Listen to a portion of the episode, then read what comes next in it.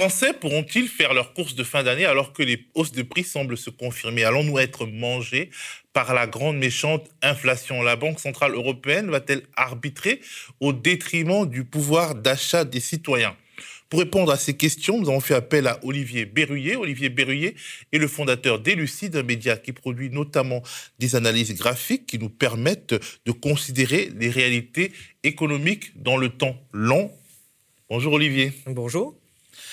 Question simple, peut-être question bête, c'est quoi au fait l'inflation?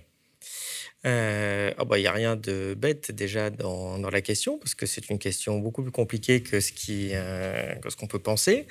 Euh, mais c'est une question qui devient centrale actuellement, parce qu'il y a une vraie alerte sur le pouvoir d'achat des, des, citoyens. Alors, c'est quoi l'inflation? Bah, C'est, on va dire, quand les prix augmentent en moyenne chaque année en France. Évidemment, ça devient problématique quand l'inflation devient trop élevée et où quand les salaires ne suivent pas l'inflation, puisque évidemment, s'il y a 3% d'inflation et que les salaires augmentent de 1%, euh, les citoyens perdent 2% de pouvoir d'achat, euh, ce qui en fait est vraiment colossal et peut être tout à fait insidieux. L'inflation, ce n'est pas forcément un problème quand il y a euh, uniquement quand il y a 10% d'inflation. D'où vient ce, ce, ce, mécanisme et d'où vient cette, cette inflation? En fait, il y a plusieurs causes et plusieurs raisons. l'inflation, en gros, c'est la hausse des prix. Oui, l'inflation, c'est la hausse des prix. mais après, il faut la cette inflation. Alors, euh, en général, ce qu'essaient de faire les instituts euh, statistiques, c'est de dire on fait le panier de la ménagère ou le panier du ménage, euh, et puis on regarde comment ça évolue au fil, au fil du temps. Ça se fait comme ça depuis un siècle et demi, ça s'appelle comme ça depuis un siècle et demi. Mais en fait, c'est beaucoup plus compliqué parce que finalement, c'est quoi le panier d'un ménage de consommation Et surtout, comment je calcule? Parce qu'il faut savoir qu'il y a plein de, je vais pas dire bidouillage statistique, mais enfin, on n'en est pas très loin. Par exemple, l'INSEE considère que quand on achète un ordinateur 1000 euros, un an d'après, on rachète un autre ordinateur 1000 euros. En fait, l'ordinateur est plus puissant en un an. Et donc, ils considèrent que l'ordinateur s'est abaissé. Alors qu'en fait, ça nous coûte toujours 1000 euros. Alors, certes, on achète un ordinateur plus puissant, mais oui, donc il diminue le prix des ordinateurs, qu'en fait, bah, le prix d'ordinateur n'a pas, diminué. Euh, c'est pas qu'anecdotique, cette question-là, parce qu'il y a quelque chose de très intéressant qui a été fait. C'est qu'au moment où on a créé l'euro, il a fallu mesurer l'inflation dans la zone, et donc on a créé un indice européen qu'on appelle l'indice harmonisé hein, des prix à la consommation. Euh, parce que quand on parle d'inflation, on parle de l'inflation des prix à la consommation uniquement. Et en fait, il y a des gros écarts. Alors au début, ils ont dit on est obligé de faire ça parce que chaque institut national calcule l'inflation un peu, va comme je te pousse, avec ses petites méthodes, mais ce n'était pas du tout la même chose. Ils ont dit que c'est quand même des méthodes très différentes. Et donc on a dit on, a, on calcule un nouvel indice européen qui, dans chaque pays, calcule l'inflation. Pourquoi je parle de ça? Bah, Parce qu'en fait, le chiffre vient juste de sortir. Et en France, l'indice français calculé par l'INSEE, c'est plus 2,8 sur un an, au mois de novembre. L'indice européen en France, harmonisé sur les règles européennes, c'est 3,4 il y a déjà 0,6% d'écart rien que dans le calcul de, l'inflation, ce qui est colossal, plus 0,6 sur euh, quelqu'un qui, euh, qui gagne 1500 euros par mois. On est déjà en train de parler rien que sur le calcul d'une dizaine d'euros par, euh, par mois ce qui fait 120 euros à l'année, qui sont complètement évacués quand on utilise évidemment dans les négociations salariales l'indice français. Comment je calcule ce chiffre-là C'est déjà compliqué, rien que statistiquement quand je suis honnête. Après se pose une deuxième question, c'est qu'évidemment il y a des tensions à, faire en sorte que ce chiffre soit le plus bas possible. Ce chiffre, c'est le chiffre le plus important pour les milliardaires. C'est celui qui permet de calculer leur rentabilité en fait réelle. Euh, et c'est aussi pour l'État un indice qui lui sert à rémunérer augmenter les fonctionnaires. Parce qu'évidemment, s'il y a 2% d'inflation, bah, les fonctionnaires disent on va augmenter d'au moins 2%. Donc évidemment, si l'Institut vous a dit c'est 1,8 et pas 2, bah, c'est autant euh, de centaines de millions, euh, centaines de millions gagnés. Et dernier point, quand je calcule la croissance, quand on fait la fameuse croissance, en fait, c'est la croissance du produit intérieur brut. En gros, c'est l'augmentation du volume de ce qu'on a produit en France. Et pour le calculer, en fait, on regarde combien on a produit en France en prix, combien on a vendu. En fait, vous faites le chiffre d'affaires des entreprises, en gros et on enlève le taux d'inflation, et donc ça donne la croissance. Donc il est bien évident que quand vous avez 4% d'augmentation, tout compris dans l'année, euh, vous avez peut-être 2% de volume en plus et 2% de prix. C'est l'inflation. Donc dans le calcul, on dit je prends 4% du PIB qui a augmenté, j'enlève l'inflation et donc j'ai la vraie croissance. Donc plus l'inflation, le taux d'inflation est calculé bas, plus euh, la croissance est annoncée haute. Et donc, quand je fais les ratios européens sur dette sur PIB, sur etc., bah, ça me diminue mes ratios, euh, parfois tout à fait fictivement. Il y a un vrai enjeu sur calculer l'inflation. Euh, est-ce que la situation actuelle où les États-Unis sont à 7,5% d'inflation et l'Allemagne à 6% menace la France, les Français et leur pouvoir d'achat? Alors là, comme je viens de le dire, je prends, je prends plutôt les, la norme européenne, puisqu'il a fallu que tous les instituts de sondage se mettent d'accord sur une norme, 3,4. Euh, en effet, il y a beaucoup plus dans certains pays. Il y a presque 6 en Espagne et il y a maintenant 6 en Allemagne. Euh, ce qui est en plus pour des Allemands vraiment, vraiment colossal. Donc on a euh, un développement de, de, l'inflation qui, est, euh, qui devient vraiment problématique. Et bah, à ce sujet, justement, on peut peut-être parler d'une ou deux idées fausses que les gens ont souvent en tête, parce que je vois à chaque fois que je parle un peu d'inflation, euh, allez, trois fois sur quatre, il y a quelqu'un qui me sort Oui, mais dans les années 70, il y a eu de l'inflation, euh, on n'en est pas mort. D'ailleurs, c'est comme ça que papa et maman, ou maintenant papy et mamie, ils ont acheté leur maison, ça a été payé par l'inflation, c'était cool. Alors, c'est vrai en partie, c'est pas, pas, pas un fantasme, mais il faut bien comprendre comprendre pourquoi, il faut bien comprendre qu'on n'est plus du tout dans cette époque-là. Il peut y avoir plusieurs raisons à ce qui est de l'inflation. Alors pourquoi les prix montent? Euh, D'abord, il faut se poser la question pourquoi un prix, c'est un prix? Pourquoi, euh, pourquoi ça, ça vaut 100 euros? On voit que c'est un mécanisme très mystérieux sur lequel les économistes discutent beaucoup. Enfin, on voit qu'il y a quelqu'un qui veut acheter un produit, quelqu'un qui veut vendre un produit, et puis finissent par se mettre d'accord sur un prix. Mmh. Euh, c'est comme ça qu'on fixe un prix. Pourquoi euh, ce prix va monter au fil du temps? Ben, Il y a plusieurs raisons. Euh, la première, qui est un peu historique d'ailleurs, c'était, c'est la, la, classique, euh, c'est la planche à billets. C'est quand l'État se met à imprimer beaucoup de monnaie via sa banque centrale.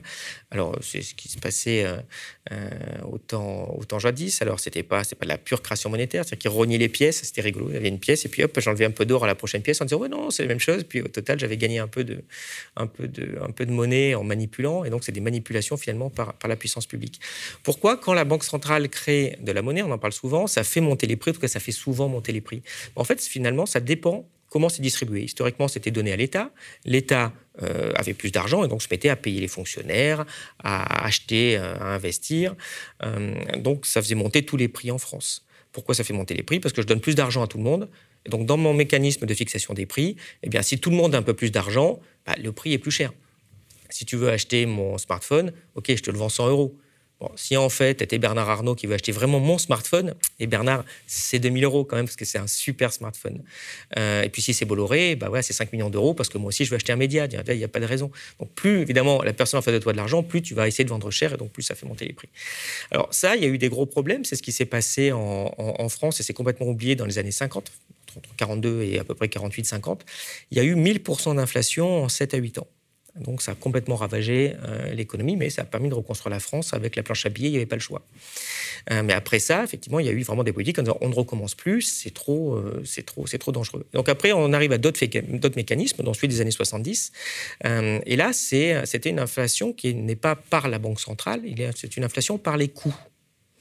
les coûts ont augmenté. Pourquoi? C'est le choc pétrolier. Le pétrole est quadruplé bah, du jour au lendemain. Donc, bah, évidemment, euh, l'énergie coûte beaucoup plus cher et donc ça se répercute dans les produits et donc finalement, bah, tout le monde est obligé d'augmenter, d'augmenter ses prix. Euh, l'autre possibilité, euh, la dernière grosse au niveau de l'inflation, c'est un déséquilibre entre l'offre et la demande. Il y a un problème de production quelque part, donc évidemment, ça va faire monter les prix parce qu'il y a beaucoup plus de demandes que d'offres. Voilà en gros les trois, les trois choses. Et qu'est-ce qui s'est passé dans les années 70 C'était une inflation par les coûts, elle est assez limitée. Hein, donc, euh, ça n'a pas dépassé une dizaine de pourcents. Donc, ce n'est pas une immense inflation, mais enfin, c'était une inflation quand même qui commençait à être costaud. Mais à l'époque, on est dans les années 70. Euh, il y a un meilleur équilibre entre le capital et le travail. Il y a des syndicats puissants, il y a une économie qui n'est pas mondialisée. Et donc, en fait, à l'époque, il y a dans la loi une indexation automatique des salaires sur les prix. Donc, autrement dit, quand j'avais 5% d'inflation, automatiquement, les salaires, ils montaient de 5%, euh, voire 6 ou 7 pour augmenter un peu le pouvoir d'achat. C'est pour ça que, finalement, ça aider euh, le peuple, parce qu'en fait, si tu as acheté une maison avant l'inflation, euh, tu payes une mensualité qui est la même, mais en fait qui te coûte moins, puisque toi, ton salaire a augmenté, euh, vu que l'inflation a fait bondir les prix d'aujourd'hui et les salaires d'aujourd'hui, mais pas les prix d'hier, en gros. Exactement. Donc, c'est ça, c'est l'avantage et c'est l'inconvénient de la chose. C'est que du coup, bah, les salariés n'ont pas du tout souffert de l'inflation, puisqu'ils en étaient protégés par la loi c'est très bien. Et donc évidemment, dans ce contexte-là, c'était vachement sympa d'acheter une maison en 1975 et de la rembourser pendant les dix années suivantes, parce qu'évidemment, ça, ça, vous coûtait beaucoup, beaucoup moins cher. Euh, mais le fait central, c'est que les salaires augmentaient. Donc les salariés étaient sûrs que quand il y avait X d'inflation, bah, ils avaient au moins X d'augmentation des salaires. Ça, on est bien d'accord que euh, ça a un effet un petit peu pervers, c'est que quand tu fais ça, bah, automatiquement, tu, euh, c'est ce qu'on appelle l'effet de second tour. Tu, tu réaugmentes sans arrêt l'inflation tu as 5% d'inflation, euh, les salaires, ils augmentent de 6 parce qu'il faut augmenter un peu le pouvoir d'achat. Ça se répercute et donc le coup d'après, bah, tu as plutôt 6% d'inflation. Et donc, toi, tu vas vouloir 7, puis le 8, 9, 10, et c'est ce qui s'est passé. En fait, ça a été cassé, ce mécanisme, quand euh, bah, les socialistes ont, arrêté l'indexation du salaire sur les prix. Donc, ça a été mauvais sur le pouvoir d'achat le jour où ils l'ont fait, mais ça a arrêté cette spirale d'inflation. Aujourd'hui, ça n'existe plus. Et aujourd'hui, avec la mondialisation, ça ne peut clairement plus exister. Parce qu'on ne va pas dire, hey, il y a 5% d'inflation, euh, augmente-moi les salaires de 5%. Le patron, il va dire, en Chine, il n'y a pas 5% d'inflation, les prix n'ont pas changé, euh, je suis en compétition, donc je ne peux pas t'augmenter. C'est ça, en fait, le, gros problème actuellement. C'est qu'on n'a plus cette indexation. Donc, une inflation, comme je disais tout à l'heure, même relativement limitée, ça peut être tout de suite extrêmement pénalisant sur les classes, sur les classes populaires. Parce qu'en plus, l'inflation, quand on dit c'est 3,4, ça ne veut pas dire que tous les prix ont augmenté tous de 3,4%. On est bien d'accord, c'est une moyenne. Il y a des prix qui n'ont pas augmenté, il y a des prix qui ont augmenté de 10-15%. Justement, aujourd'hui, si on décompose l'inflation en France et en Allemagne, qu'est-ce que ça donne? Quels sont les produits en surchauffe aujourd'hui et quels seront les produits en surchauffe demain, en augmentation forte de prix? Eh bien, ce qu'on voit effectivement déjà sur ce premier graphique, c'est qu'il y a une augmentation très forte de, euh, des prix euh, dans, dans, la zone qui va entre 2%, en tout cas si on est sur, sur la zone européenne, presque 6%, et 7% aux États-Unis. Donc on voit très bien, sans rentrer dans le détail, qu'on a une augmentation récente et assez forte et différenciée entre les pays. Si on zoome pour voir d'où viennent les différences entre la France et l'Allemagne. Euh, L'Allemagne a un plus fort taux d'inflation que la France. L'Allemagne actuellement, actuellement est à 6, nous on est à peu près 3,5. C'est quelque chose comme ça. Donc il y a quand même un différentiel assez fort. Euh, et quand on regarde les postes qui sont, qui sont concernés, eh bien, on voit qu'on a essentiellement le transport et le logement. Et donc le transport, bah, c'est en particulier l'essence, et euh, le logement, c'est tout ce qui concerne le chauffage, que ce soit par gaz, par électricité, par fuel, qui monte beaucoup. En France, on a aussi les télécoms qui ont un peu monté, mais on voit que contrairement à l'Allemagne, euh, eh bien, on n'est pas encore très touché au niveau des biens ou des produits alimentaires c'est en train d'augmenter. Par contre, on voit qu'en Allemagne, ils sont déjà à plus de 4,5 d'augmentation sur l'alimentaire, euh, ce qui est quand même extrêmement préoccupant et, on va voir pourquoi. Parce que euh, ce qu'il faut aussi, c'est le dernier point à bien comprendre dans l'inflation, c'est non seulement c'est pas la même suivant les produits, mais donc du coup, comme c'est pas la même suivant les produits, c'est pas la même suivant votre richesse euh, suivant votre panier. J'ai dit c'est un panier, on fait un panier moyen, mais euh, le panier de quelqu'un qui est au SMIC, c'est pas le même que le panier de Bernard Arnault. Euh, au SMIC, c'est bon, il n'y a pas de poste sur le diesel pour le yacht. Ça, ça y est pas. Par contre, évidemment, l'alimentaire, le transport, c'est beaucoup. donc on voit que c'est en particulier les ménages les plus pauvres qui peuvent vraiment souffrir de l'inflation. Et quand on dit il y a 3,4 en France, quand même c'est le bon chiffre, ça veut dire qu'il y a peut-être 5% pour les SMICards et 2% pour Bernard Arnault. Hein. Alors, est-ce que les prix alimentaires vont augmenter en France et quand? Eh ben, en fait, il faut regarder ce qui augmente euh, en détail. Euh, actuellement, le fait majeur, comme on voit sur ce graphique, qui, qui augmente et qui tire tout ça, ça a été d'abord l'énergie. Euh, l'énergie a très fortement augmenté, le pétrole a augmenté, le gaz a très fortement augmenté. Et d'ailleurs, pour la première fois, le gaz est maintenant beaucoup plus cher que le pétrole euh, pour une énergie euh, comparable. Et du coup, l'électricité aussi a beaucoup augmenté, puisqu'on a trouvé intelligent de faire un marché européen de l'énergie où on a indexé l'électricité sur le gaz ce qui est évidemment très pénalisant pour la France, puisqu'on a une électricité qui était quand même d'origine nucléaire. on peut discuter si c'est bien ou pas, mais enfin, actuellement, ça nous donne un petit avantage compétitif qu'on a complètement foutu en l'air, parce qu'on facture notre électricité pas chère aux consommateurs au prix de l'électricité chère des, autres pays. Euh, donc ça, ça a tiré fortement l'indice. Euh, quand, on, regarde en Europe, dans l'indice des prix, le post-énergie, c'est plus 20 à plus 30% sur un an. Donc pour tous ceux qui se chauffent au fuel actuellement, comme l'hiver commence, ou qui se chauffent à l'électricité, ça va vraiment, euh, bah, ça va vraiment leur coûter beaucoup beaucoup plus cher. Euh, ce qui est un vrai, ce qui est un vrai problème. Et on voit sur ce graphique, évidemment, comme le pétrole augmenté, par exemple, l'essence a atteint des records historiques. Qu'on a, on a dépassé le niveau qui avait déjà été problématique et qui avait suscité le mouvement des Gilets jaunes à l'époque. Donc plus personne n'en parle, alors qu'évidemment, pour tous les gens qui ont besoin de la voiture pour aller travailler, c'est un immense problème. Et donc la question que tu poses et, qui est intéressante, c'est qu'est-ce qui va se passer? Pourquoi est ce différentiel France-Allemagne? Et euh, en clair, est-ce que la France risque d'être touchée aussi par non pas seulement ce dont je viens de parler, qui est déjà colossal pour les gens, euh, le transport, le chauffage, est-ce que je veux voir aussi les produits alimentaires euh, Il y a un vrai risque, en fait, quand on regarde, parce qu'il suffit de regarder ce qui se passe au niveau de l'ensemble des, des, prix, de l'ensemble des produits il n'y a pas seulement l'énergie qui augmente. Maintenant, tout augmente. C'est aussi un effet post-Covid. Euh, parce qu'évidemment, bah, le Covid, ça a vraiment changé les habitudes de consommation, ça a cassé les chaînes de production, ça a créé, comme je l'ai dit tout à l'heure, euh, des problématiques d'équilibre entre l'offre et la demande. Donc actuellement, vraiment, on souffre d'une inflation par les coûts euh, des matières premières, on souffre d'une inflation offre, d'un déséquilibre offre-demande. et donc, si on regarde sur ce, sur ce graphique au niveau des, des matières premières non alimentaires. On voit qu'on a une explosion du prix de, certains métaux, l'aluminium, le cuivre, l'étain. On voit que le coton, ça augmente, même matières premières agricoles. On voit que les engrais ont très fortement augmenté. Euh, ça, ne semble pas, mais enfin, sur ce graphique, on voit que vous avez presque un doublement des prix parfois sur ces, sur ces matières premières. Et donc, évidemment, bah, si les engrais, ça coûte plus cher, si l'essence, ça coûte plus cher pour l'agriculteur, et bah, ça va se répercuter, et ça se répercute déjà sur les matières premières alimentaires, comme on le voit sur ce, sur ce graphique, où, euh, bah, de toute façon, si vous avez fait vos courses récemment, vous avez bien vu, euh, le prix de la viande s'augmente, le prix de l'huile s'augmente, le prix du sucre s'augmente, du café s'augmente, euh, le prix du blé augmente. Euh, et pareil, ça augmente pas de 10%, ça a augmenté sur le producteur à 50, 100, 150, 200, enfin c'est x2 hein, l'augmentation. Alors pourquoi le et, et, donc on voit très bien que si ça coûte aujourd'hui beaucoup plus cher quand tu achètes plein de camions de blé, demain, ton pain, il va être plus cher. Hein, d'ici deux mois, trois mois, quatre mois. Quand on aura épuisé les stocks qui ont été faits au prix pas cher, on risque d'avoir cette inflation qui va, qui va continuer. Ce sera peut-être plus euh, en Allemagne de 6, ça va peut-être passer à 5 ou 4. Mais je répète, 5 ou 4, c'est beaucoup si ça dure longtemps. Mais euh, qu'est-ce qui explique que l'Allemagne euh, ait vu cette poussée de l'inflation plus rapidement que nous? bah, en fait, ça dépend. Il n'y a pas la même structure au niveau de chaque pays. Hein. Ça dépend euh, bah, comment il paye son électricité, comment il organise son marché d'électricité. Ça dépend s'il a beaucoup de stocks, s'il n'a pas beaucoup de stocks. Ça dépend si c'est un pays qui va importer beaucoup de matières premières pour se nourrir ou s'il est quand même assez autosuffisant. Et la France est quand même un gros producteur agricole. C'est un, un, petit exemple.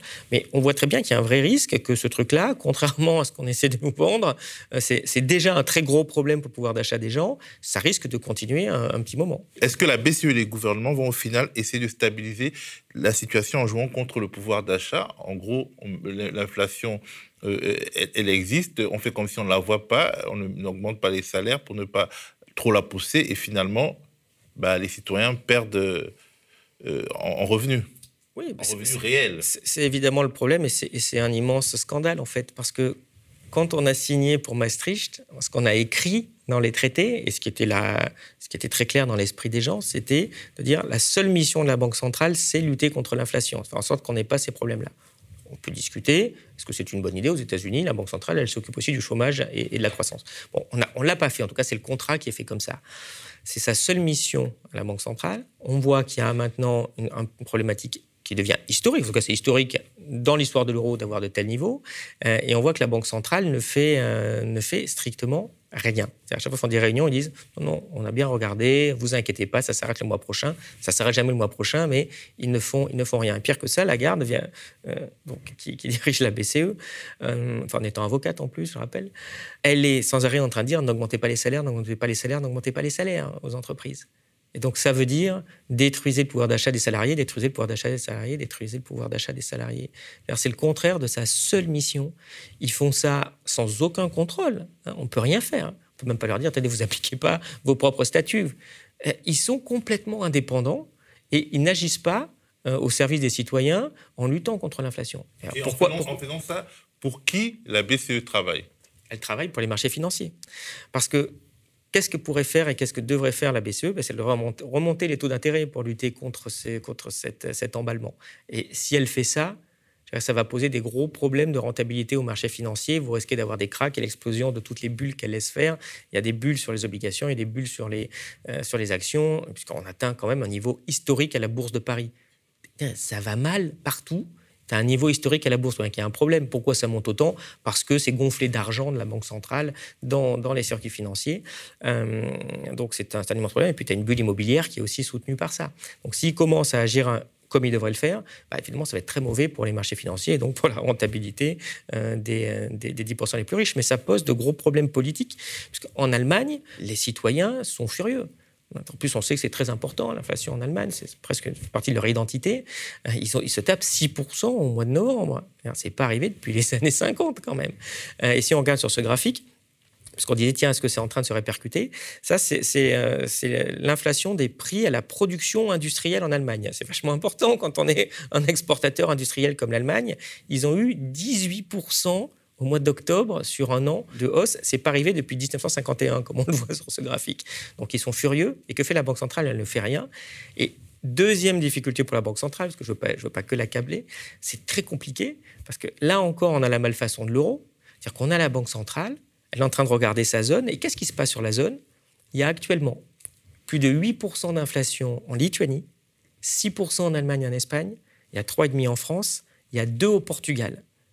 Autrement dit, il y a le feu en Lituanie, tout va très bien au Portugal. Que fait la Banque centrale quand il faut prendre des décisions? Bah, Le type de Lituanie dit Secours, faites quelque chose, aidez mon pays. Le type du Portugal dit Surtout, vous faites rien, ça va très bien chez moi, n'allez pas prendre des mesures qui vont me foutre en récession alors que j'en ai pas besoin. Et donc, on voit très bien que la zone, elle diverge évidemment de plus en plus. Et donc, ça pose des problèmes de gouvernance tout à fait insurmontables. Alors, euh, le dernier point que j'ai envie de souligner sur, sur la Banque centrale, si vous regardez sur ce graphique, quand je l'ai vu, ça m'a vraiment fait rire. C'est leur seul objectif à la Banque centrale, l'inflation. Ils doivent s'occuper que de ça en théorie. On voit qu'ils ne le font pas. quand on regarde leurs prévisions, donc sur ce graphique, on voit la prévision d'inflation qu'avait la Banque centrale au mois de décembre de l'année dernière, il y a dix mois. On voit qu'ils ne prévoyaient pas du tout d'inflation. J'ai tracé leur prévision, la dernière prévision qu'ils ont fait en septembre. Vous voyez que pour la tracer, j'étais obligé de sortir du cadre précédent, ça ne rentrait même pas. Euh, et donc, en fait, c'est une machine folle que personne en, ne contrôle. En fait, ils ne la contrôlent pas. Ils sont tout à fait incapables d'anticiper l'inflation. Et ce qui est d'ailleurs très drôle sur les deux schémas que vous voyez dans leurs prévisions, c'est que dans tous les cas, ils vous disent non, non, mais l'inflation, dans un an ou deux ans, on est revenu à 2%, vous inquiétez pas. C'est leur objectif, 2%. Ils sont au double, ils font rien. Euh, mais ils vous disent, dans tous les cas, bon, OK, on n'est pas fichu de prévoir l'inflation à un an, mais par contre, pour dans trois ans, moi, je suis en communication avec le Christ cosmique, il n'y a pas de problème, c'est revenu à 2% pendant ce temps, et c'est le dernier graphique que j'avais envie de, montrer, il continue à imprimer des sommes folles. Vous voyez hein, ce, graphique avec en rouge, c'est l'évolution de la masse monétaire en France, qui a doublé en, en 7 ans d'une façon hallucinante. C'est jamais arrivé dans l'histoire, c'était plutôt stable avant. Et je vous ai rajouté aussi la courbe des achats euh, de, monétisation par la Banque centrale de dette publique française. On voit que c'est à peu près euh, ces sommes-là qui expliquent la hausse de 800 milliards qu'on voit. 800 euh, milliards de masse monétaire en plus, 800 milliards de création monétaire pour, pour acheter la dette publique.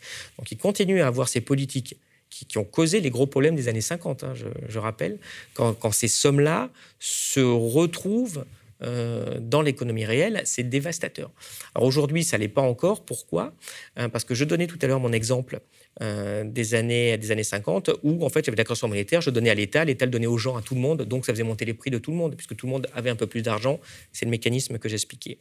Dans les années 2000, c'était les banques privées qui ont fait ça un peu suite à la bulle immobilière. Ils ont créé de l'argent pour le donner aux acheteurs immobiliers. Vous donnez de l'argent aux acheteurs immobiliers, qu'est-ce qui se passe? L'immobilier a doublé ou triplé à Paris. Et là, actuellement, cet argent-là se retrouve pour le moment toujours plutôt dans les poches des plus riches qui ne l'ont pas encore complètement dépensé. C'est parvenu de tout sur la population. Hein. Euh, moi, mon compte en banque, il n'a pas doublé. Le tien, je pense pas. Ceux qui, les gens qui nous regardent non plus. Pourtant, il y a un doublement de la masse monétaire, donc il y a un doublement de l'argent sur tous les comptes en banque en moyenne. Donc, pour le moment, c'est stocké par les plus riches qui continuent à soutenir les bulles dans les marchés des actifs. Qu'est-ce que ça va faire quand tout ça va, se retrouver dans l'économie? Ça s'en retrouvera partie parce que ça finance aussi la spéculation sur, bah, sur l'aluminium, sur le blé, sur la viande de porc. Il y a aussi la spéculation derrière qui est en train de faire monter les prix parce qu'il y a beaucoup trop d'argent créé par la Banque centrale. Merci beaucoup, Olivier.